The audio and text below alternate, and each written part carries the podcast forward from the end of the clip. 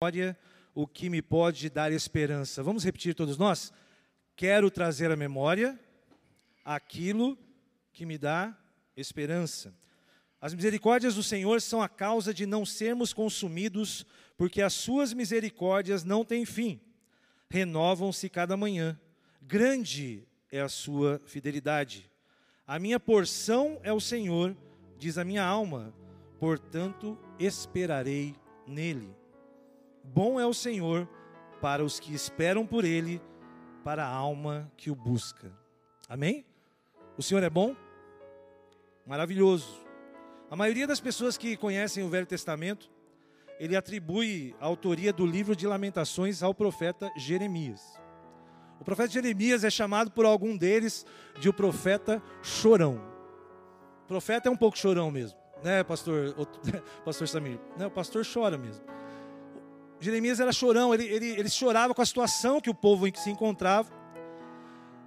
Mas não era só por isso também, porque Jeremias ele recebeu ameaças de morte. Jeremias ele foi torturado, isolado. Ele foi torturado num tronco, Jeremias. Preso, passou fome, rejeitado.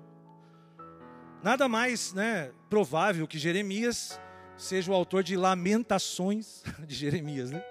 que na verdade é um choro, uma, um choro em alta voz. Lamentação quer dizer isso, um choro em alta voz. E esse livro ele é, curioso, ele é muito curioso, porque ele, é, ele foi escrito em acróstico. Jeremias ele foi tão cuidadoso que cada vez que começa um texto começa com uma letra, por exemplo, amor, daí tem uma palavra com A, depois uma palavra com M, depois com O, né? E depois com R. Ele, ele usa sempre um acróstico. Então esse livro ele é organizado como se fosse um acróstico, uma poesia. Jeremias chora aos pés de Deus por um motivo muito triste, porque a cidade de Jerusalém havia sido destruída e seus muros estavam em ruínas.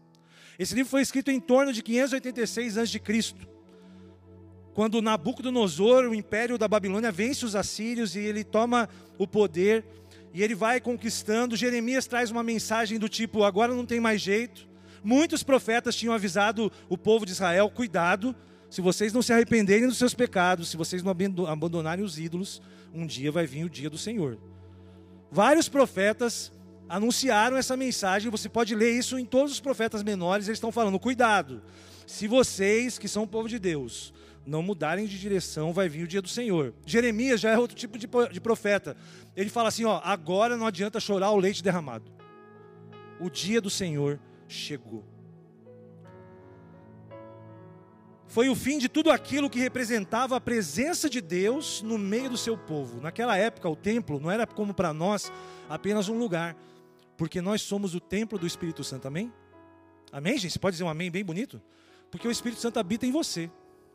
Se destruir esse templo aqui, em nome de Jesus não vai acontecer isso, mas você não vai destruir o templo do Espírito Santo, porque somos nós. Mas naquela época, 586 anos atrás, o templo era a presença de Deus no povo.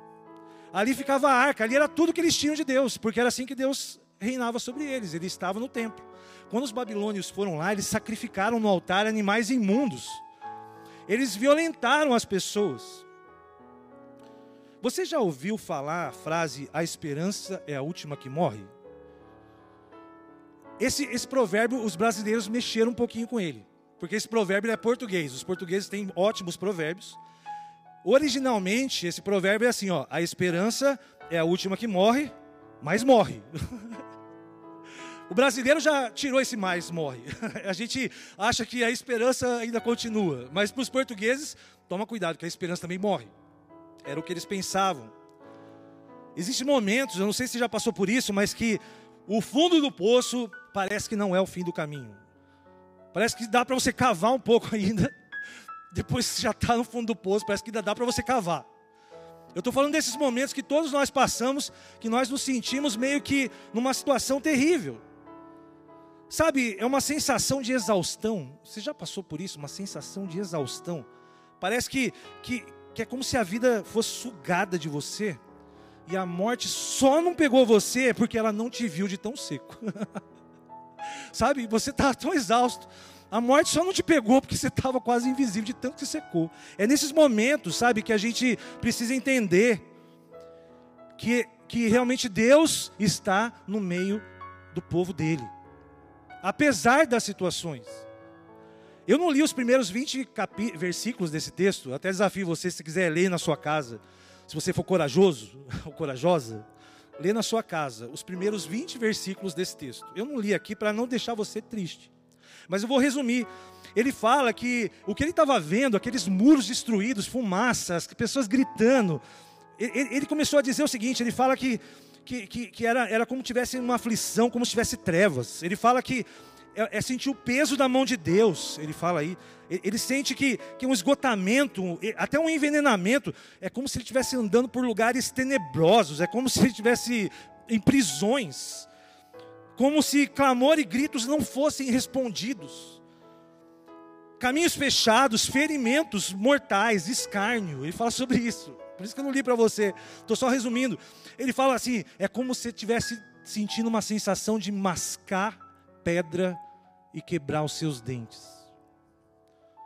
É isso que aquele, que aquele profeta estava vendo, olhando para a destruição de Jerusalém, e os babilônios devem ter destruído, feito terríveis coisas com as esposas, levado as crianças, os jovens foram levados cativos, eles ficaram 70 anos escravos. Foi lá que Daniel foi levado, sabia? Nessa época Daniel foi levado para viver na Babilônia. Daniel, os três amigos, vocês estão comigo nessa história? Nessa época que aconteceu tudo isso. Então o profeta olha para aquilo e fala: Que coisa terrível. Na verdade, no, versículo 18 é como se ele falasse assim: Já era. Ele fala assim: ó, Já pereceu a minha glória e a minha esperança no Senhor. Ele falou, ele falou exatamente isso. A esperança é a última que morre, mas morreu. Jeremias perdeu as esperanças. É o que ele fez, é o que ele sentiu. E esse tema veio na minha mente quando eu estava lendo esse texto, que é um texto que a gente conhece tanto, porque a gente está falando que quero trazer a memória aquilo que me dá esperança. Sempre há esperança. Eu queria falar para vocês sobre esse tema, restaurando o backup da esperança. Eu não sei se você. Né, o versículo 21 fala: Quero trazer à memória o que me pode dar esperança. Existe um procedimento muito importante quando a gente trabalha com dados, que chama backup. É tão importante, todo mundo sabe que é importante, mas quase ninguém faz. quase ninguém faz. Não sei se já tiveram essa situação, mas tem um problema, perdeu tudo, você pergunta, fez o backup? Geralmente a resposta é, não fiz o backup. O que, que acontece? Você vai ter que fazer tudo de novo. Você vai ter que refazer. Você vai ter que digitar tudo de novo, sei lá, é, cadastrar tudo de novo. É um trabalho perdido, porque você não fez o backup, você não estava ali restaurando. Né? E, e, e, quando a gente tem esse problema na nossa mente, nossa mente está cheia, nossa mente pode dar um tilt também. Sabia? A mente do ser humano ela, ela trabalha com dados. Nós somamos coisas. Nós somos uma máquina perfeita. Mas às vezes a, a, as informações elas deixam a gente meio que como que uma, um computador que deu pane. A pergunta é: você está fazendo backup da esperança para você usar na hora certa? Você está fazendo isso? Sabe aquelas situações que ocupam, ocupam a nossa mente e elas nos deixam desesperadas?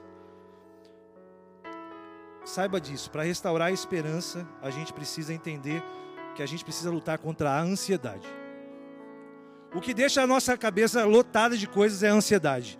Você sabia que antes da pandemia, o Brasil já foi considerado pela Organização Mundial da Saúde como o país mais ansioso do mundo. Nós já éramos ansiosos antes da pandemia. Você imagina agora, nós somos, na verdade, os mais ansiosos do mundo elevado ao universo, né? As crianças não fazem essa brincadeira. Nós somos os mais ansiosos do mundo elevado ao universo. Porque é claro que a ansiedade toma o nosso coração. As coisas são assim. Por esse motivo que é preciso permitir que a nossa mente seja formatada pelo Espírito Santo e que Deus restaure o backup da esperança na nossa vida. Amém, gente? Quero trazer à memória aquilo que me dá esperança. Lá em Filipenses 4, 6 a 8, fala assim: ó, não andeis ansiosos de coisa alguma. Em tudo, porém, sejam conhecidas diante de Deus as vossas petições, pela oração e súplica, com ações de graças. Quando você está ansioso, você tem que orar. Você tem que colocar diante de Deus o seu clamor e agradecer no meio da situação difícil. Está ansioso? Ora. Súplica e agradece. Que receita difícil, pastor. Agradecer no meio da ansiedade. Essa é a receita de Paulo. E a paz de Deus, olha bem isso daqui. A paz de Deus, que excede todo o entendimento, guardará o vosso coração e a vossa mente em Cristo. É isso que Paulo diz.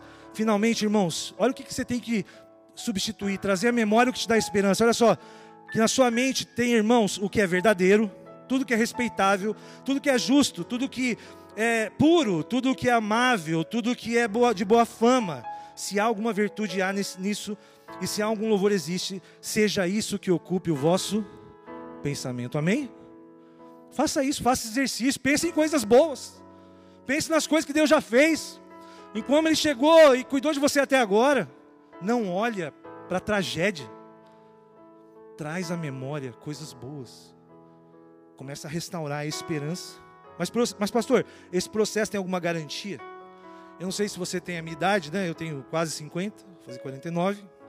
Eu sei de algumas idades aqui, não vou falar, porque eu sei até o dia que faz aniversário, que é no mesmo ano que eu, mas não vou falar para não ficar chato. Homem pode falar, mas eu sei alguns segredos. Mas se você é da minha idade, você lembra na década de 80 de um comercial. Se você não lembra, eu vou trazer a sua memória. Vamos fazer esse exercício aqui. Não sei se você lembra da Sempre Toshiba. Ela tinha uma propaganda de um videocassete. E quem apresentava era um japonês, só que ele falava castelhano. Ele falava assim: La garantia sou eu.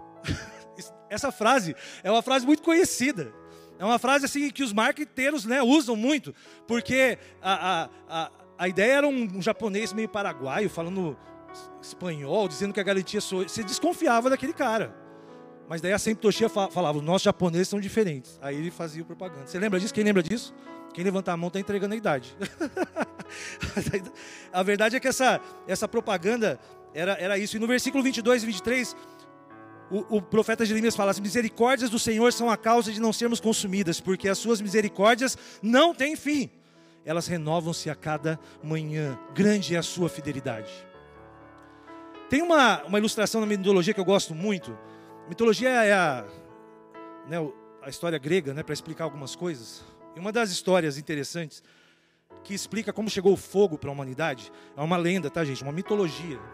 Foi o Prometeu. Prometeu era um titã, ele roubou o fogo dos deuses e deu para os homens. É uma historinha para explicar que o homem achou fogo. Mas ele foi punido de uma forma cruel e impiedosa. Olha o que acontecia com Prometeu. Ele foi amarrado numa rocha, todos os dias vinha uma águia e comia o fígado dele, todo dia. Durante a noite, o fígado dele se renovava, para de manhã a águia comer de novo. Essa foi a punição de Prometeu. Ou seja, a crueldade daquela, daquelas, daquela história, né? ela, ela fazia todo dia o fígado renovar para ele sofrer. Mas o nosso Deus, ele não é, não é nem cruel nem impiedoso, o nosso Deus é misericordioso. Olha só, o nosso Deus, ele, ele faz as misericórdias dele se renovar todo dia, não é o sofrimento. Todo dia Deus renova a sua misericórdia na sua vida. Todo dia. Todo dia. E, e a garantia disso é dele. Não é minha. Não é do japonês eu. A garantia é do grande eu sou. Porque ele fala que ele faz isso pela sua fidelidade. Deus é fiel. Você pode aplaudir o Senhor por isso? Deus é fiel. A fidelidade é uma das marcas do nosso Deus. Por isso que ele preservou o seu povo. Aquela destruição aconteceu, mas ele preservou o seu povo. Deus preserva a vida, não as coisas. Toma isso em mente, Deus preserva a vida e não as coisas. Ele nos preserva, amém? Ele nos preserva. Mas o que é essa esperança que a gente não perde? Qual é essa esperança então? Se não está nas coisas que eu vejo, naquilo que eu tenho, quem eu sou, se a garantia está em Deus, como que eu renovo a minha esperança? Eu vou dizer que não existe outra solução a não ser o Evangelho de Jesus. O Evangelho de Jesus é a esperança que foi, que é e que será. Amém, gente? A esperança que Jesus nos deu. Lá no versículo 24 e 25 fala: A minha porção, que nós lemos hoje, é o Senhor. Diz a minha alma, portanto esperarei nele. Bom é o Senhor para os que esperam por ele, para a alma que o busca. Ele fala aqui de alma, de desejo, de ansiedade de buscar a Deus. Presta atenção nessa frase, olha só. Quando a mente cala, a alma clama. Quando se perde a razão, a fé indica a direção. Sabe, existem momentos que a gente quer se firmar nas coisas que nós vemos, que nós temos. Mas chega uma hora que é a alma que clama. E que a gente precisa ter essa ansiedade. Eu gosto do Salmo 16, do Salmo de, de Davi. Ele, Spurgeon é um, um grande teólogo, ele fala que esse salmo é o, é o, é, o, é o, é o Mishta de Davi. Sabe, quer dizer, é o salmo dourado. Se você quiser ler um salmo dourado, um salmo é, que é uma joia preciosa de Davi, leia o salmo 16. O versículo 5 fala assim: ó, O Senhor é minha porção, é a porção da minha herança, e o meu cálice, tu és o arrimo da minha sorte. Meu irmão e minha irmã, Davi entendia que Deus era o cálice, ou era o copo, era, era a esperança presente que está na sua mão, aquele copo, mas ele também é a esperança eterna, porque ele é a nossa herança. Jesus é a nossa herança e é a nossa herança é a alegria e esperança hoje. O motivo que Deus preservou o povo de Israel e não aquele templo é porque ele queria salvar a vida, ele queria salvar a linhagem de Davi, o povo de Israel, porque dele viria o Messias. Jesus é da raiz de Davi. Ele não deixou que as pessoas fossem destruídas, elas foram levadas escravas. Mas Deus permitiu que eles vivessem para que um dia Jesus nascesse. E a esperança nasceu, a esperança encarnou, ela andou entre nós, ela morreu. A esperança ficou estampada na cruz.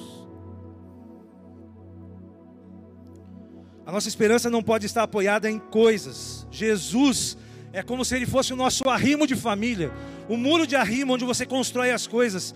É nele que a gente precisa estar firmado os nossos pés. Onde está firmado os seus pés? O pessoal do Pantanal está estribado, né? Onde está estribado o seu pé? Onde está o arrimo da sua casa, da sua vida? Onde que está? Se não estiver em Cristo, você vai sofrer grandes perdas e vai ficar muito desesperado e vai perder a esperança. A gente precisa depositar a nossa fé no único alicerce que é maravilhoso, que é Jesus.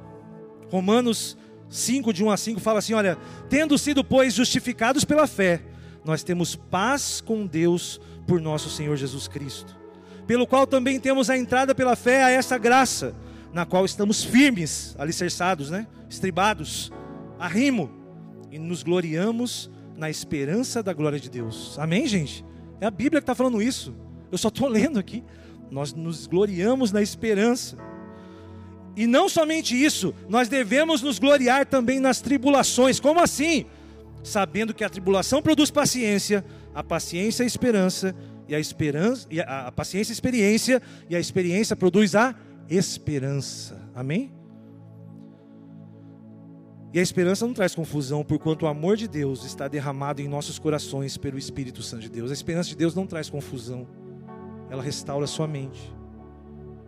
Você consegue sabe, colocar esse backup de Deus na sua mente. A esperança vem, traz a memória. Faça isso nessa manhã. Traz a memória aquilo que pode te dar esperança. Todos estamos sujeitos a tribulações e aflição nessa hora que a nossa fé precisa sair do campo das ideias e ir para a prática, porque a gente sabe falar muito, mas quando a coisa aperta para o nosso lado, a gente não consegue. A gente não consegue ser prático porque a gente sofre e a gente perde isso e a ansiedade toma o lugar. E Jesus fala: lancemos sobre Deus as vossas ansiedades, porque Ele tem cuidado de vós. Creia, a mão de Deus que pesa, ela também é a mão invisível que cuida de você. Tem coisas que você nem imagina e a mão de Deus te livrou, hoje mesmo às vezes. Eu creio nisso. Traga isso à memória para que você restabeleça a esperança. Eu tenho orado pelo reverendo Timothy Keller, é um pastor presbiteriano de Nova York. Eu tive a honra de conhecer, eu tive uma honra tão grande que ele pregou no dia do meu aniversário lá em Nova York. Ele estava dando a palestra, eu sentei do lado dele. Um homem de Deus, um homem que está influenciando o mundo. Tem projetos na Austrália, na Escócia, na África do Sul, na, na, na Somália, na, em todos os lugares que você imaginar. Tem alguém plantando uma igreja por causa dessa igreja lá em Nova York, que abençoa a vida de pessoas.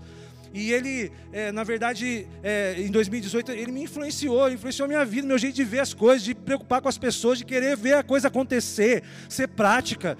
É, tem que chegar é sexta para a pessoa que tem fome, a gente tem que ser prático, a gente não pode viver no campo da, do sonho. Deus desafia a gente para ser prático. E esse homem faz isso, ele fala: procure uma igreja que tenha uma missão, que saiba o que faz. Quando eu cheguei na resgate, nós chegamos aqui, eu não conhecia a igreja, conhecia o Esquadrão da Vida. E no Esquadrão da Vida, eu, depois eu soube da igreja. Porque a resgate tem uma missão muito clara de ajudar pessoas, de tirar pessoas de situação de risco.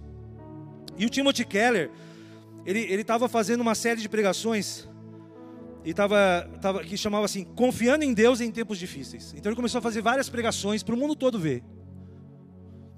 Como fazer isso? E de repente, no meio, há 30 dias atrás, no meio desse processo, o pastor Timo descobriu que ele está com câncer de pâncreas. Meus irmãos, minha irmã, ele, não, ele falou: Eu não sabia que eu estava com câncer de pâncreas. Ele estava pregando como você pode superar situações difíceis por causa da pandemia. Mas na verdade, depois ele teve alguns sintomas e de repente ele soube que ele tinha um câncer de pâncreas.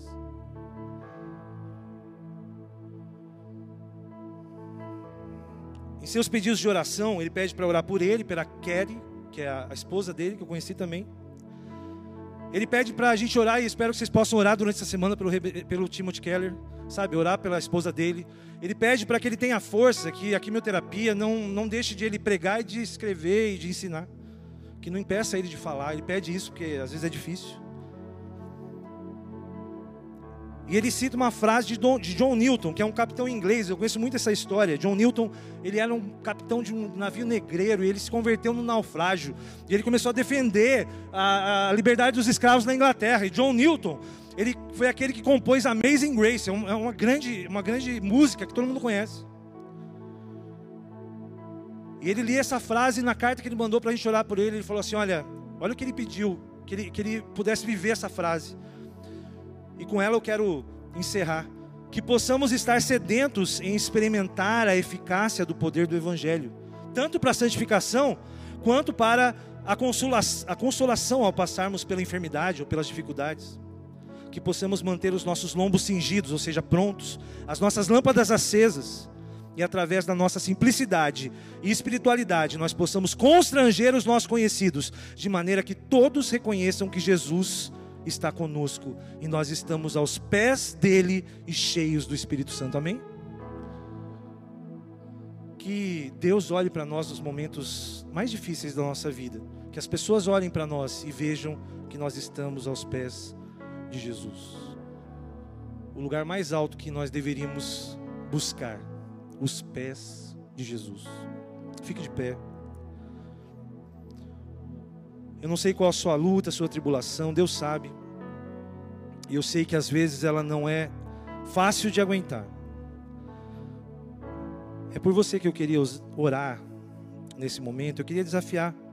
Está todo mundo com a cabeça baixa. Eu queria desafiar você a só levantar sua mão se você está passando por um momento que você quer uma oração, ninguém está vendo. Eu vou orar por você nessa noite, nessa manhã. Mais alguém? Vou orar por você, por você.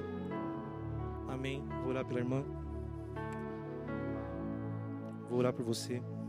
Feche seus olhos, acredite que Deus está olhando exatamente para o que está tirando a sua paz, ao que está deixando o seu coração cheio de ansiedade. E Ele vai trazer nesta manhã à memória aquilo que te dá esperança. Senhor, em nome de Jesus, nós estamos aqui de coração aberto. A nossa razão, Pai, ela já já parou. A nossa mente já parou. E agora a gente está aqui clamando com a nossa alma, com o nosso espírito. A gente está aqui clamando, Pai, como se os, as dificuldades que foram ali levantadas, cada mão, como se fosse a minha dificuldade nessa manhã. E eu peço, Deus, tem misericórdia, porque o Senhor tem, o Senhor é fiel. Renova as suas misericórdias na vida de cada um aqui. Senhor Deus, que eles tenham a força que eles precisam, Pai, para crer que o Senhor é fiel que o Senhor há de renovar, Senhor Deus, agora a esperança nos nossos corações. Deus, toda a situação difícil que o Senhor conhece, que esses irmãos e irmãs estão aqui pedindo uma oração também na sua casa, ali na internet. Nós nesta manhã, nós estamos aqui, Pai, declarando vitória do Senhor. Que a gente caminhe, Pai, com a tua paz em meio às tribulações. Que o Senhor desperte em nós essa experiência, para que ela gere essa esperança, essa, essa perseverança gere em nós esperança, em nome de Jesus, nesta manhã. Que ninguém saia daqui sem a esperança de Jesus. Aquela esperança que foi, a esperança que é e a esperança que há de vir. Faça isso nesta manhã em nossas vidas, em nome de Jesus, e que o amor de Deus, o Pai, que a graça de Jesus, o Filho de Deus, e que as ternas, doces consolações e a paz do Espírito Santo encha a sua mente o seu coração e te abençoe, te acompanhe toda essa semana. Nós abençoamos você em nome de Jesus. Amém.